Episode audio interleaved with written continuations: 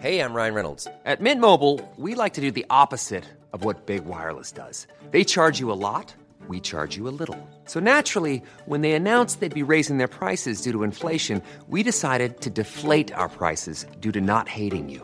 That's right. We're cutting the price of Mint Unlimited from $30 a month to just $15 a month. Give it a try at mintmobile.com slash switch. $45 upfront for three months plus taxes and fees. Promo rate for new customers for limited time. Unlimited more than 40 gigabytes per month. Slows. Full terms at mintmobile.com.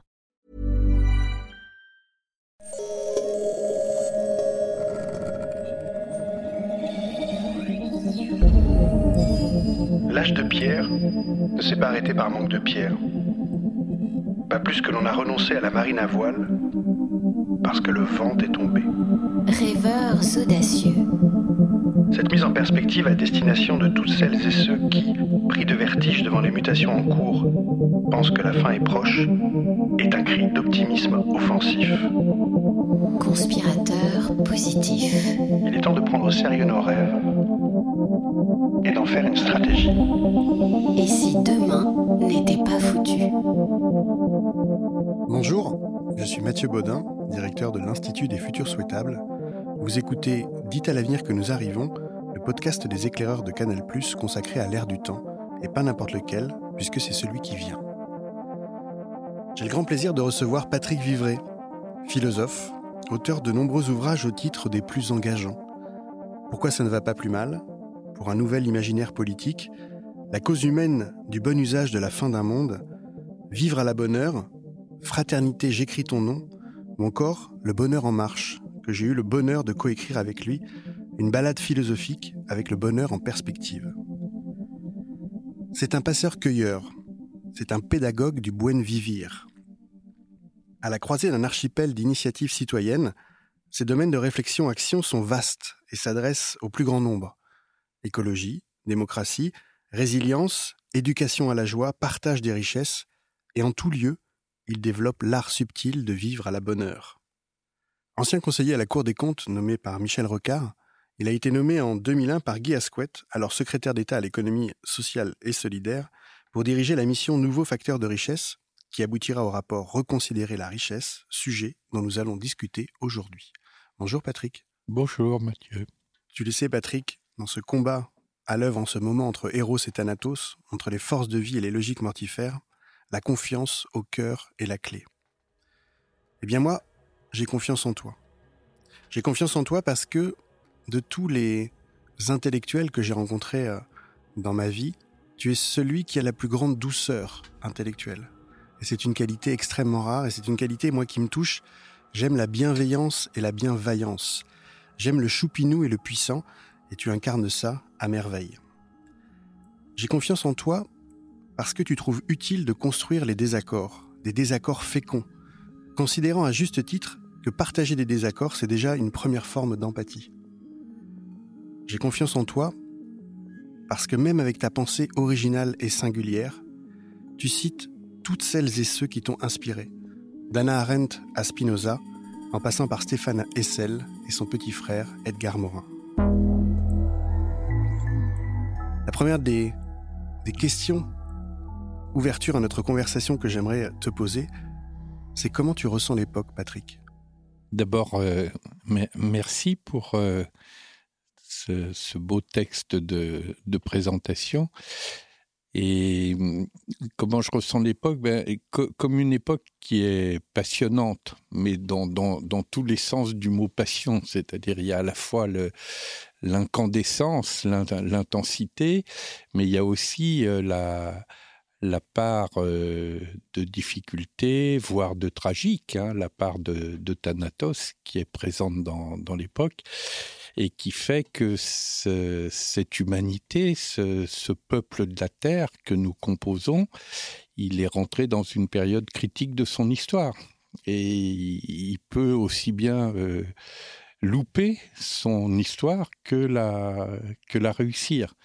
Parce que euh, les, moyens de se louper sont euh, connu maintenant. On peut détruire nos écosystèmes vitaux, c'est la question écologique. On peut euh, aggraver à ce point les inégalités que euh, l'humanité euh, soit sur un volcan, à la fois social et financier. On peut se détruire par arme de destruction massive, mais on peut aussi aller euh, dans une espèce de, fatigue d'humanité. Au fond, qu'est-ce que des courants comme le transhumanisme, c'est de dire oh, l'humain c'est trop compliqué, vive, euh, vive les robots. Ça, c'est la face sombre, c'est le, côté euh, Thanatos que tu évoquais dans ta présentation. Et puis, il y a le côté du, de, de la vie l'éros, parce que Eros, c'est évidemment l'énergie amoureuse, mais c'est plus largement l'énergie de la vie. Et ça, c'est le côté passionnant, c'est-à-dire le fait que cette même humanité qui peut se perdre, elle peut aussi franchir un saut qualitatif dans la voie de sa propre humanisation elle peut devenir pour de bon sapiens sapiens, parce qu'on appelle souvent notre humanité, en tout cas depuis Cro-Magnon, on l'appelle Homo sapiens sapiens. Mais comme l'a dit Edgar Morin, que, tu citais dans ta présentation, on aurait mieux fait de nous appeler Homo sapiens des minces, parce que notre part euh, de folie est au moins égale à notre part euh, de génie. Mais à défaut que ce soit une origine, ça peut être je dirais même, ça doit être un projet, parce que nous voyons bien que par rapport euh, aux défis euh, colossaux qui sont devant nous, nous avons besoin du premier des sapiens, c'est-à-dire le sapiens de l'intelligence, mais à ce moment-là d'une intelligence qui soit contributrice et coopérative, parce que si j'utilise cette intelligence pour aller fabriquer, par exemple, des armes de destruction massive, bah évidemment, euh, je ne serai pas dans le sapiens de l'intelligence. Et puis le deuxième sapiens, c'est le sapiens de la sagesse. Mais la sagesse, il faut pas l'entendre euh, au sens euh, ascétique du, du terme. Le mot sagesse, il a la même origine que le mot saveur. Et donc euh, la sagesse, c'est une dégustation de la vie. D'ailleurs, je définis souvent la philosophie comme euh, un art de dégustation de la vie. Donc c'est un art érotique, c'est un art qui est du côté de la vie, précisément la sagesse. Et si l'humanité devient pour de bon sapiens sapiens, alors à ce moment-là, elle se met en état de devenir pleinement humaine elle peut réussir l'Anthropocène. Hein. L'Anthropocène, c'est ce mot utilisé par un certain nombre de scientifiques, mais pour caractériser le fait que l'humanité a acquis une puissance, mais destructrice sur le climat, sur la biodiversité, sur un certain nombre d'écosystèmes vitaux. Eh bien, réussissons l'Anthropocène. On avait organisé une rencontre entre les dialogues en humanité, qui est un réseau international, et l'Institut des futurs souhaitables sur ce thème. C'est-à-dire, mettons cette puissance acquise par l'humanité, mais au service de la puissance créatrice. Pas d'un pouvoir de domination sur la nature, sur les autres êtres humains, mais d'une puissance créatrice qui est guidée justement par l'alliance des forces de vie. Donc ça, c'est un projet absolument passionnant et euh, je considère que avoir la chance de vivre cette époque euh, historique, qui est une époque critique à bien des égards, qui suppose de la vigilance, qui suppose de la capacité de résistance, mais qui suppose aussi euh, d'être à la bonne heure, c'est-à-dire de vivre pleinement ce, moment passionnant de, de l'histoire du, vivant et du vivant conscient qu'est l'humanité, ben ça, ça mérite le détour. C'est un magnifique voyage et les autres sont à ce moment-là des, des compagnons de route et non pas des rivaux menaçants. Je te sais souvent parler euh, de sagesse, jusque-là rien de bien original pour un philosophe, mais je te sais aussi euh, nous parler des TNTS.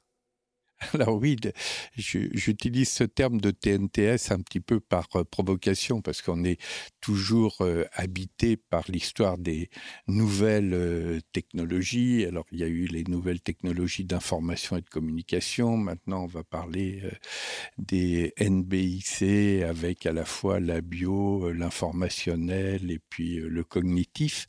Mais je propose, moi, ce que j'appelle les toujours neuves tradition de sagesse, non pas du tout pour nier l'importance des nouvelles technologies, mais pour dire, la seule chose qu'on sait avec une nouvelle technologie, c'est qu'en gros, dans quelques années, elle sera obsolète.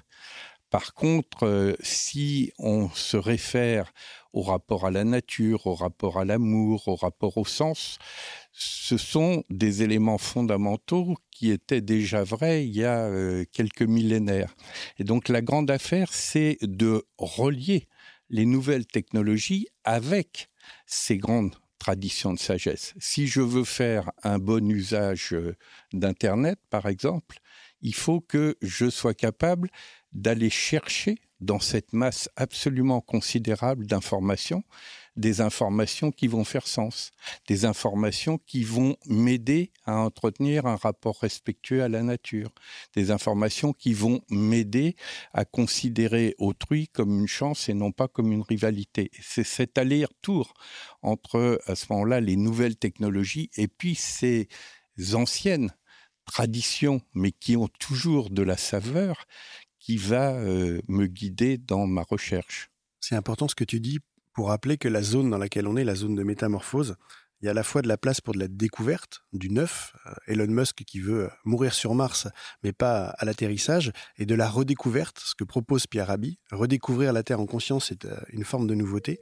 Et c'est vrai que on s'ébahit devant des choses qui sont profondément nouvelles, mais qui à l'échelle d'une humanité et peut-être de la redécouverte, je vois qu'on reprend le vélo comme si c'était une innovation, qu'on remet des tramways là où on s'est euh, évertué à les enlever euh, à la fin du, du 19e siècle pour euh, voir s'épanouir la voiture au 20e siècle, que le vrac redevient une innovation, que les AMAP, qui sont cette relation directement entre le consommateur et le producteur, sont là aussi des choses nouvelles pour nous, mais foncièrement à la à la lumière de la vie de mon grand-père qui vivait en, à Marvejols en Lozère, c'était comme ça finalement qu'il vivait. Donc il y a quelque chose dans notre période actuelle où on redécouvre une part d'essentiel.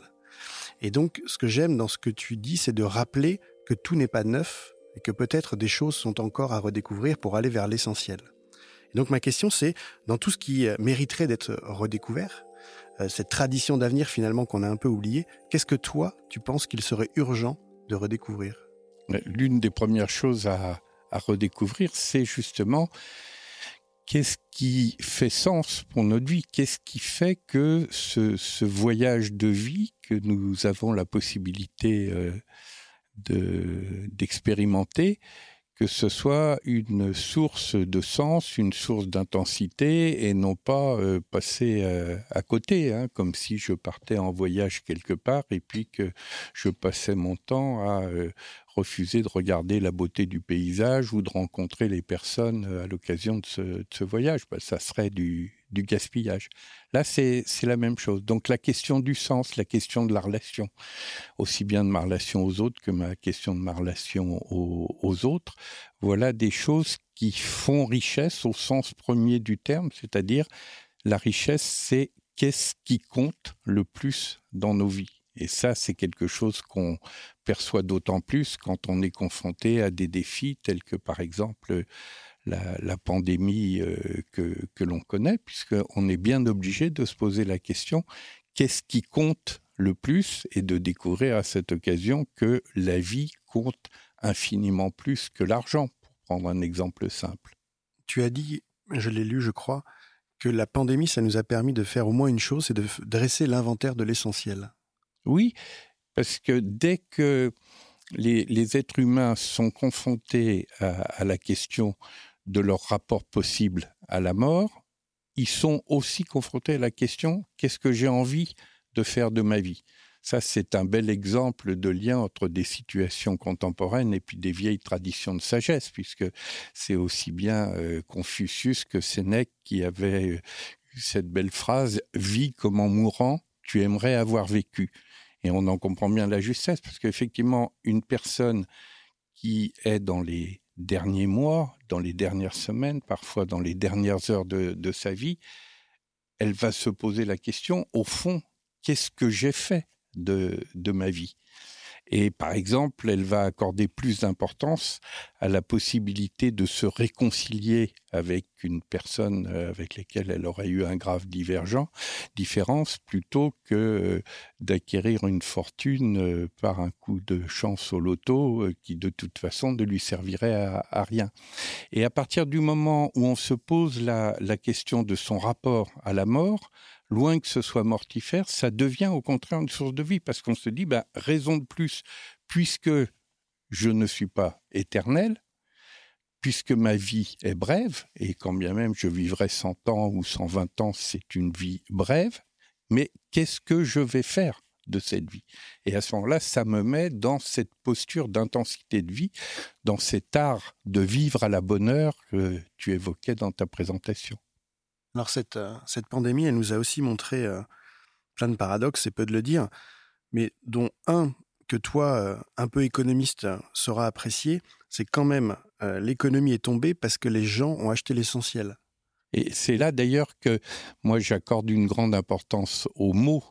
et par exemple, le fait que économie, c'est un mot qui nous vient du grec, puisque ce sont les Grecs avec Xénophon qui ont inventé l'économie, et économie, ça veut dire oikosnomos. Oikosnomos, c'est l'organisation de la maison. Puis il y a un autre mot qui nous vient du grec, c'est écologie. Donc c'est le même mot oikos, sauf que là, il s'agit de la grande maison, la maison planétaire, et logos, c'est la théorie, l'ensemble. Dans la plupart des disciplines scientifiques, quand on a un mot qui se termine par logos, logie, ça veut dire qu'on est en présence d'une discipline matricielle.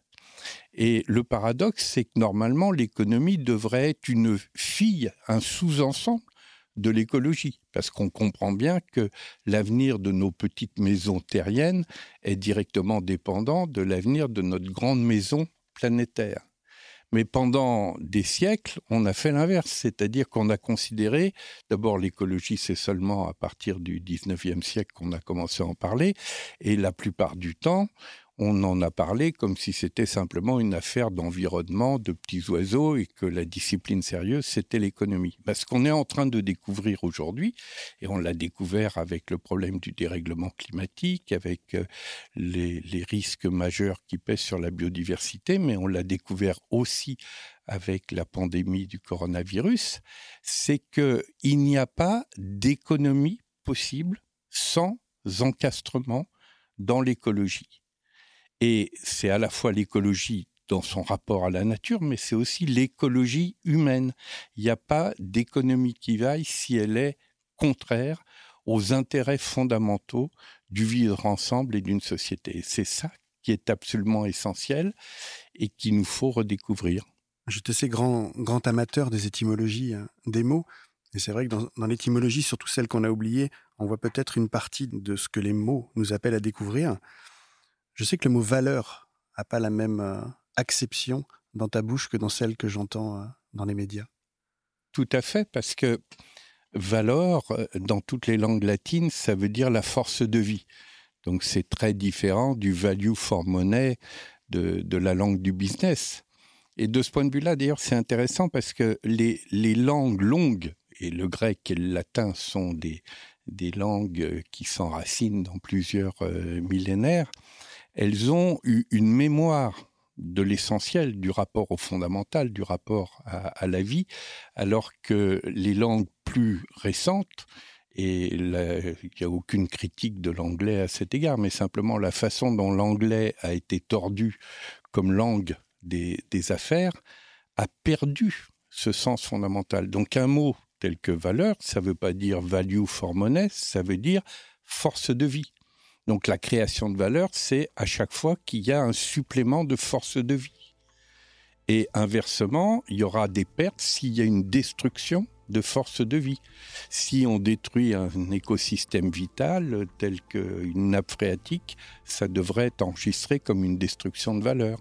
Si la souffrance au travail est telle que des personnes en viennent à se suicider, ça devrait être considéré comme une perte et donc une destruction de, de valeur. Et c'est la même chose pour d'autres mots qui, eux aussi, ont des origines euh, grecques ou latines. Par exemple, le mot crédit, ben, le mot crédit, ça veut dire je fais confiance, j'ai foi dans l'avenir. Eh ben, l'enjeu du crédit, c'est est-ce que j'ai foi dans la vie à venir hein? Notre émission s'appelle Dites à l'avenir que nous arrivons. Ben, est-ce que je fais confiance à la vie? C'est ça le, mécanisme même du crédit. Ben, c'est pas du tout la même chose de dire je vais faire en sorte que des activités qui sont source de création de vie vont bénéficier de moyens et à ce moment-là, la création monétaire va être en rapport avec la valeur comme force de vie, ou si je dis simplement que c'est euh, lié à, l'argent. Et je pourrais continuer ainsi. Par exemple, un mot tel que bénéfice, ben, bénéfice, benefacio en latin, ça veut dire faire le bien. Le bien. Donc, bénéfice, c'est une activité bénéfique, source de bienfaits. C'est pas un solde monétaire positif. Et à ce moment-là, on voit bien qu'il y a une grande cohérence parce que la création de valeur ne peut être générée de la force de vie que si elle est orientée par des activités bénéfiques. Si elle est orientée sur des activités nuisibles ou destructrices de la vie, que ce soit la vie humaine ou la vie naturelle, bah évidemment, il n'y a aucune raison de faire confiance à ce moment-là à la vie et tout le mécanisme du crédit se trouve à ce moment-là enrayé.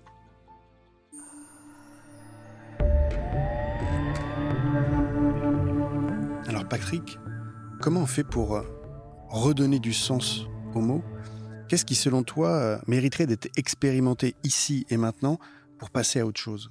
Ma proposition, elle est assez simple. C'est simplement que ce que l'on fait en pratique de se donner les moyens de le faire complètement et pas pour un temps court et de l'assumer pleinement, c'est-à-dire de dire, eh bien, dorénavant, ce qu'on appelle chaîne de valeur, c'est tout ce qui va contribuer à aller créer de la force de vie naturelle ou humaine.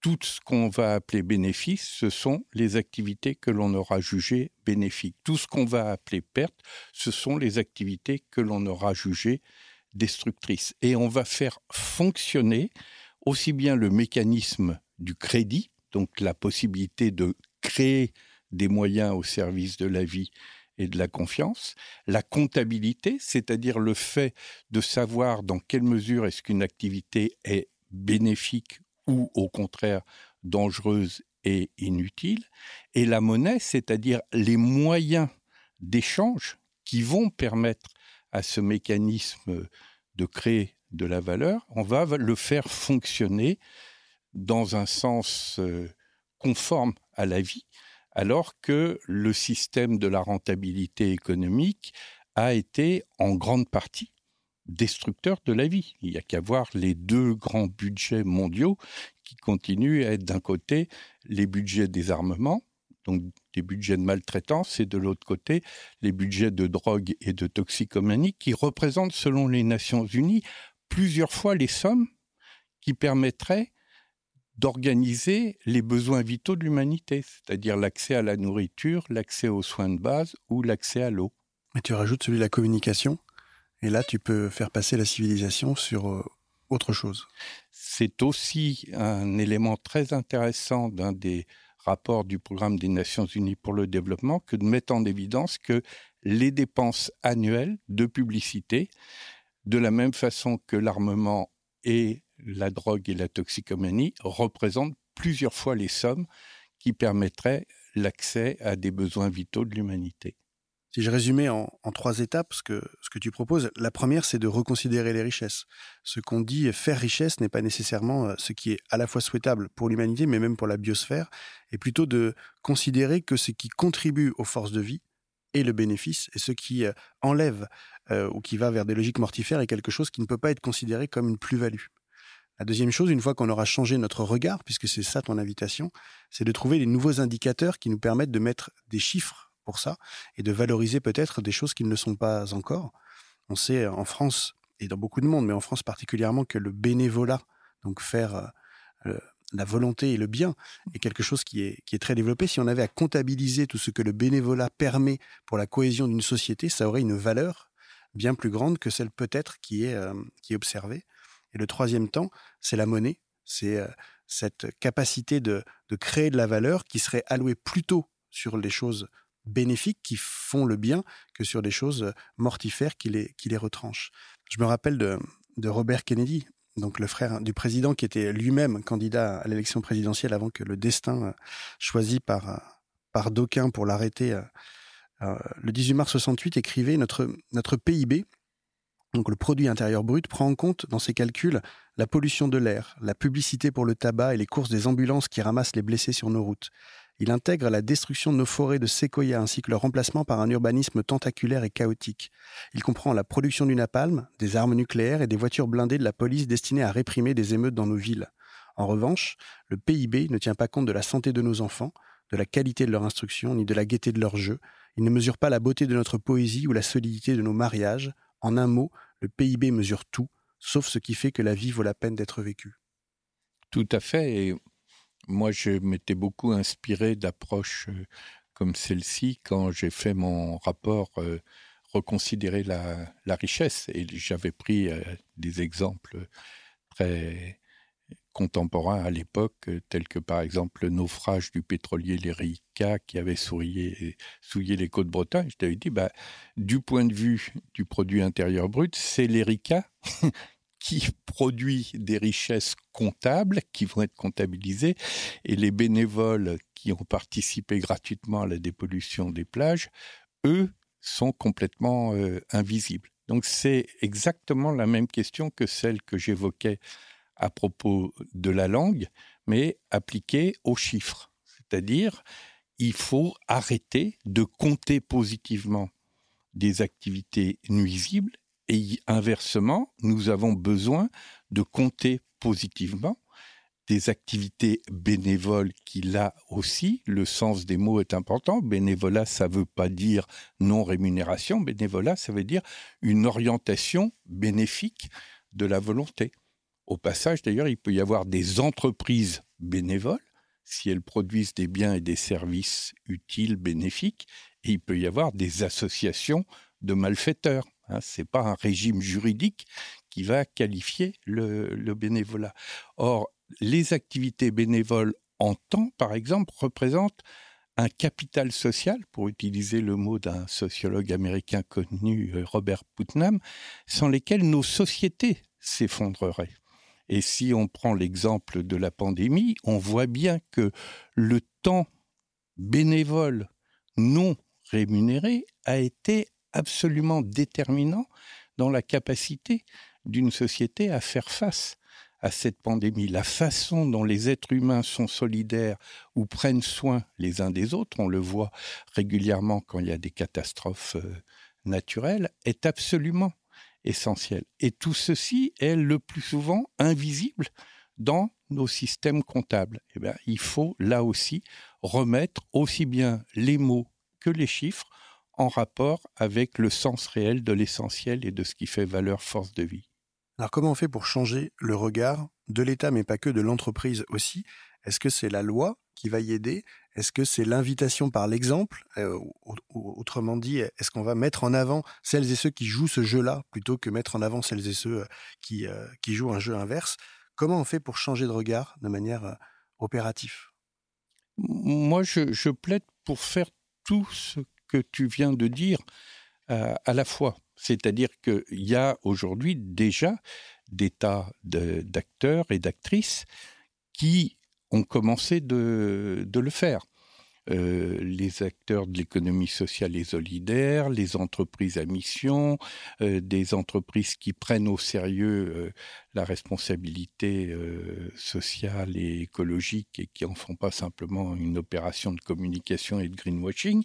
Donc il faut s'appuyer sur les acteurs qui déjà sont en route dans cette direction les acteurs associatifs, puisque fort heureusement, pour la plupart des associatifs, ils sont dans des activités bénéfiques et ils ne sont pas des associations euh, de malfaiteurs. Donc ça, ça constitue un terreau à accompagner, y compris quand on a des plans de, relance, utiliser par exemple la création monétaire pour aider, accompagner ces, ces acteurs-là. Mais il faut aussi de la loi à un moment donné. Parce que le rôle de la loi, c'est aussi justement ce discernement qui résulte d'un débat démocratique autour de la question qu'est-ce qu'on va considérer comme bénéfique et qu'est-ce qu'on va considérer au contraire comme tellement dangereux que par exemple la loi va devoir euh, l'interdire. Du même coup, c'est le troisième élément que tu évoquais d'entrée de jeu, ça veut dire qu'il y a aussi une responsabilité des États à la fois à l'échelle nationale, par exemple en France, à la suite des travaux que j'avais faits sur reconsidérer la richesse, et puis du rapport de la commission euh, Stiglitz, qui a été euh, dans le même sens, mais avec là une vraie surface internationale, hein, il y a une loi qui a été votée qui fait que la présentation du budget doit intégrer des indicateurs de richesse euh, nouveaux. Hein. C'est euh, la députée écologiste Eva Sass qui avait proposé cette loi, elle a été acceptée. Donc il y a des choses qui peuvent se passer au niveau national, mais il y a aussi des choses qui se passent à l'échelle européenne, voire à l'échelle mondiale. Par exemple, les Nations Unies ont développé les objectifs du millénaire. Ils ont développé les objectifs dits de développement durable avec à chaque fois des indicateurs qui sont associés parce que sur la santé, sur l'eau, sur l'éducation, etc., on a besoin d'indicateurs qui nous aident à avancer dans la direction euh, bénéfique. Et là, c'est pas simplement le rôle des États-nations, c'est aussi le rôle euh, de, l'organisation des, Nations Unies qui est décisif. Ça, c'est pour la, grande organisation euh, planétaire du, destin commun que représente l'aventure humaine. Mais je te sais aussi grand promoteur du local, et mmh. notamment des monnaies locales. Ce qui est toujours étonnant parce que je me rappelle dans mes études d'histoire, on m'avait dit euh, que le crime de lèse-majesté le plus euh, infamant et le plus durement condamné, c'était justement de fabriquer la fausse monnaie. Et il semblerait que toi, t'en aies vraiment euh, pas du tout peur. Mais parce que justement, je considère que il s'agit de faire de la vraie monnaie dans laquelle on est vraiment confiance, le rapport avec le crédit, qui correspondent véritablement au sens des mots de comptabilité sur euh, des activités bénéfiques et des destructions de, de valeur.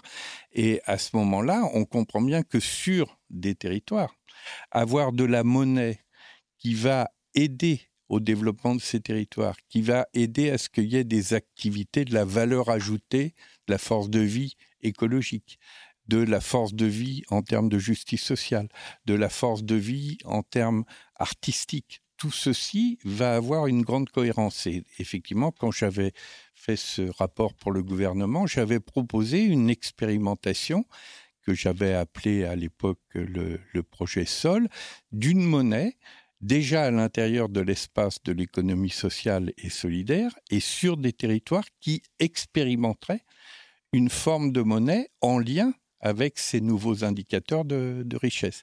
Et cette histoire a, fait euh, quantité de, de, petits ultérieurement, puisque après une première phase expérimentale, qu'on avait fait d'ailleurs en lien avec un programme euh, équal européen, il y a eu des tas de monnaies qui se sont créées dans des villes de France, des, petites ou des moyennes ou, des grandes. Et euh, maintenant, ben, par exemple, vous avez une monnaie comme le SCHO, euh, à Bayonne et au Pays Basque, qui est devenue la première euh, monnaie citoyenne euh, européenne et qui joue complètement des rôles de ce type. Mais vous avez le, sol violette à Toulouse, vous avez le, le, stuc à Strasbourg, enfin il y en a à peu près pas loin de 80. Et ça, c'est les monnaies citoyennes, mais il y a aussi tous les systèmes d'échange de temps par exemple ce qu'on appelle euh, en référence à une expérience qui est venue du Québec, les accorderies, là, on échange directement euh, du temps. Il y a les réseaux d'échange réciproque de savoir qui sont fondés sur le même principe, c'est-à-dire il y a toute cette extraordinaire créativité humaine qui vient du fait que à ce moment-là, on est en présence d'un échange bénéfique et non pas d'un échange destructeur. Et le cœur de cet échange, c'est le temps.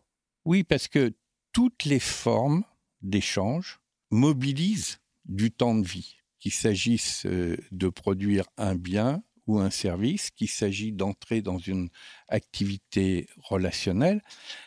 Toutes ces activités mobilisent du temps de vie. Donc les activités monétaires, c'est un sous-ensemble de ces activités d'échange en temps.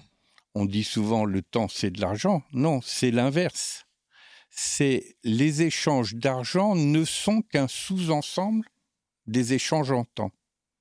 Et il faut donc aller interroger cette petite partie des échanges en argent pour se poser la question, est-ce que ça a été un échange en temps bénéfique ou un échange en temps destructeur, puisque si je reprends des exemples tels que les ventes d'armes ou le deal euh, dans le domaine de la drogue, c'est pas du temps bénéfique, c'est du temps euh, destructeur. Donc si on repart du temps, on va être obligé de se bosser d'entrée de jeu la question est-ce qu'on est en présence d'un temps bénéfique ou est-ce qu'on est en présence d'un temps euh, nuisible?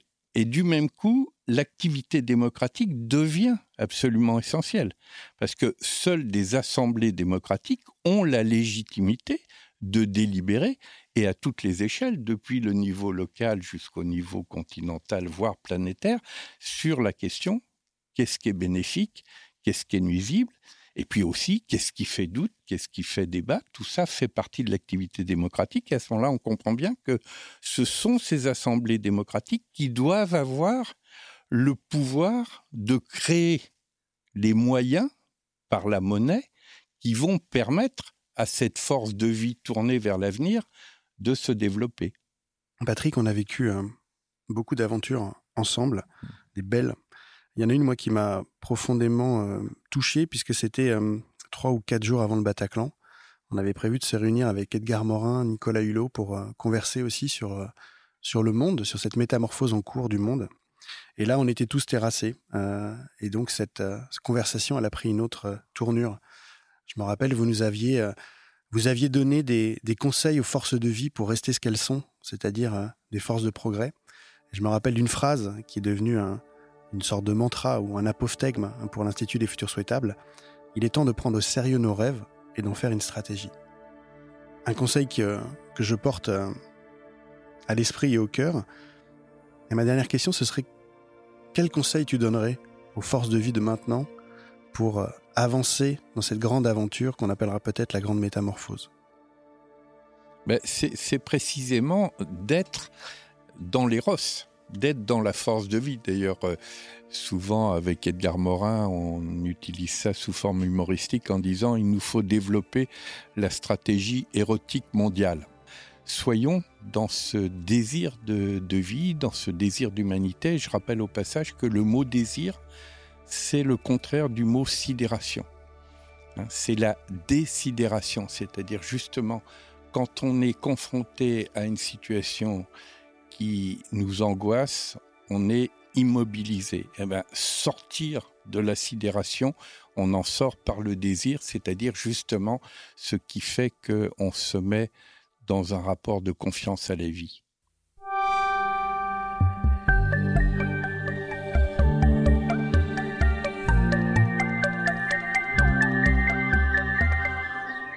Merci Patrick. Je vous propose de prendre une grande inspiration. Je vous propose un voyage dans le temps. Je vous propose de nous retrouver en 2040 et de dépasser le temps d'une expérience de pensée, le c'est impossible par c'est fait et voilà ce que ça a changé. Marseille, au cœur de l'été 2040. Le vieux port est métamorphosé. Il y règne une ambiance joyeuse, teintée de douceur et d'humanité. Je me retrouve avec toi, Patrick, attablé au café Le Nanoub, dont tu m'as souvent parlé. Un café qui est aussi un lieu de culture, où l'on peut lire les livres qui en tapissent les murs découvrir de nouvelles œuvres et des expressions artistiques, on peut y parler, apprendre, écouter, rencontrer, échanger, troquer. Il reflète avec justesse ces nouvelles valeurs qui permettent un vivre ensemble harmonieux. La notion de ville a bien changé depuis 2020. À l'époque, cohabiter tant d'activités inutiles ou futiles, voire nocives et dangereuses, bon nombre d'entre elles ont disparu. Inversement, aujourd'hui, d'autres, belles et magnifiques, se sont développées, favorisées par le changement de comptabilité des indicateurs de richesse, mais aussi profondément de l'octroi de la création monétaire. C'est ainsi que Marseille a sa monnaie locale, la sardine. Ce sont en effet les assemblées municipales qui ont maintenant récupéré ce pouvoir de création monétaire, et celui-ci est réservé, du point de vue de son affectation, à des activités qu'elles ont considérées comme bénéfiques. Quand on a changé les critères de création monétaire, non seulement quantité de trafic comme ceux de la drogue ont été taris, mais surtout cette capacité de crédit a été reconvertie sur des activités bénéfiques. C'est aussi lors de la grande crise financière des années 25 que la proposition de créer une monnaie mondiale cohérente avec un développement soutenable a été acceptée. Une monnaie mondiale appelée Terra, en l'honneur de ton ami Bernard Liétard qui portait ce rêve. Une monnaie unique, une monnaie commune, Terra a permis de traiter les grands défis et enjeux planétaires. Les banques n'ont évidemment pas lâché leur monopole sans difficulté. Elles qui vivaient sur des privilèges se sont défendues vigoureusement, mais une campagne de sensibilisation auprès de l'opinion publique a détourné la confiance qu'avaient en elles bon nombre de ses clients. Elles se sont alors retrouvées dans un fort déficit de crédit, encore accentué par les réflexions sur les nouveaux indicateurs de richesse. Le principe même des cotations a été aussi revu. Toutes les organisations, entreprises, administrations, banques ont alors été passées au crible de la question est-ce qu'on peut leur faire confiance en tant que créatrice de valeur au sens de force de vie? Tu te rappelles? Bon nombre d'organismes publics comme privés, dont notamment tous ceux qui ne couraient qu'après les principes exclusifs de rentabilité financière, se sont retrouvés avec une cotation faible, voire négative. Or, le seul moyen de remonter cette cotation tenait au fait de renouveler la confiance par l'exemple. Aux effondrements macro de la grande crise de 2025 s'est ajouté un troisième élément, celui des mouvements politiques citoyens ayant renouvelé en profondeur la démocratie. Il rejoignait le projet dont on parlait en 2020 avec Antonio Gutiérrez, secrétaire national des Nations Unies à l'époque, celui de la création d'un Conseil des consciences et la création d'une Assemblée citoyenne mondiale. Si l'on y ajoute la monnaie mondiale Terra et la fiscalité mondiale mise en place, les pièces du puzzle étaient en place. Les leviers de ce qui a suivi furent aussi bien à l'échelle macro que micro. En France, en 2022, est aussi intervenu un changement gouvernemental qui avait fait de cette approche un élément clé, faisant levier sur l'Europe. Les élections européennes de 2025 ont alors été très fortement organisées autour de la question qu'est-ce qui compte? Qu'est-ce qui fait la richesse? Et qu'est-ce qui fait le lien entre l'approche de richesse et la nouvelle approche de la démocratie? Quel chemin! Merci à toi et à tes amis. Je me souviens, dès les années 2015, d'avoir entendu parler d'un autre chantier qui te tenait à cœur, celui de la pleine humanité, la très-humanité face à la transhumanité. Te voilà plus actif que jamais sur cette transmission de désir d'humanité. Comme le disait Alexander Lowen, qui t'a profondément marqué, je crois, traverser la vie le cœur fermé, c'est comme faire un voyage en mer au fond d'une cale. Merci Patrick. Merci pour cette invitation à ouvrir notre cœur et à monter sur le pont de la vie. Merci beaucoup d'avoir écouté ce podcast. Merci à l'équipe technique, à Carole Babin-Chevet, ma co-autrice des Uchronies, et à l'équipe de CQFD.io. Si vous voulez en savoir plus sur le monde de demain et les initiatives à l'œuvre ici et maintenant, rendez-vous sur le site des éclaireurs de Canal+. On se retrouve très vite pour un nouvel épisode, et si vous voulez partager ce moment avec nous, n'hésitez pas à vous abonner. À très bientôt.